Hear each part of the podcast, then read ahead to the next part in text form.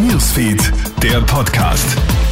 Hey, einen schönen Samstagmorgen wünsche ich dir. Die Sonne scheint. Du gönnst dir jetzt erstmal deinen Kaffee auf der Terrasse und um die News kümmern wir uns. Das ist dein Update. Melly Tüchler hier. Das Wiener AKH beschränkt die OPs wieder nur auf Notfälle.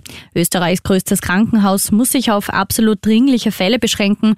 Grund sind pandemiebedingte Personalausfälle in allen Berufsgruppen, heißt es in einem Schreiben.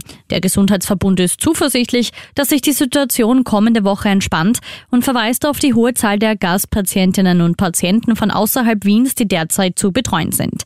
Im AKH hofft man, bis vor Ostern die Einschränkungen zurücknehmen zu können. Für Zehntausende Vollimmunisierte läuft der grüne Pass im Mai oder Juni ab. Das legt jedenfalls die momentan gültige Verordnung so fest. Demnach ist der grüne Pass in Österreich 270 Tage bzw. neun Monate lang aufrecht. Was dann passiert, ist noch offen bzw. nicht geregelt.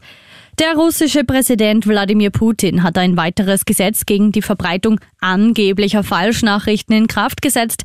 Geld- oder Haftstrafen drohen demnach nun nicht nur wegen vermeintlicher Fake News über die russischen Streitkräfte, sondern auch über die Arbeit russischer Staatsorgane im Ausland. Und der russische Angriff auf die Ukraine trifft die Nahrungsmittelversorgung weltweit an einer sehr empfindlichen Stelle. Vor allem in ärmeren Teilen der Welt könnte Dünger in diesem Jahr extrem knapp und zu teuer für die Bauern werden. In den Industriestaaten tragen die hohen Preise vor allem zur Teuerung bei Lebensmitteln bei.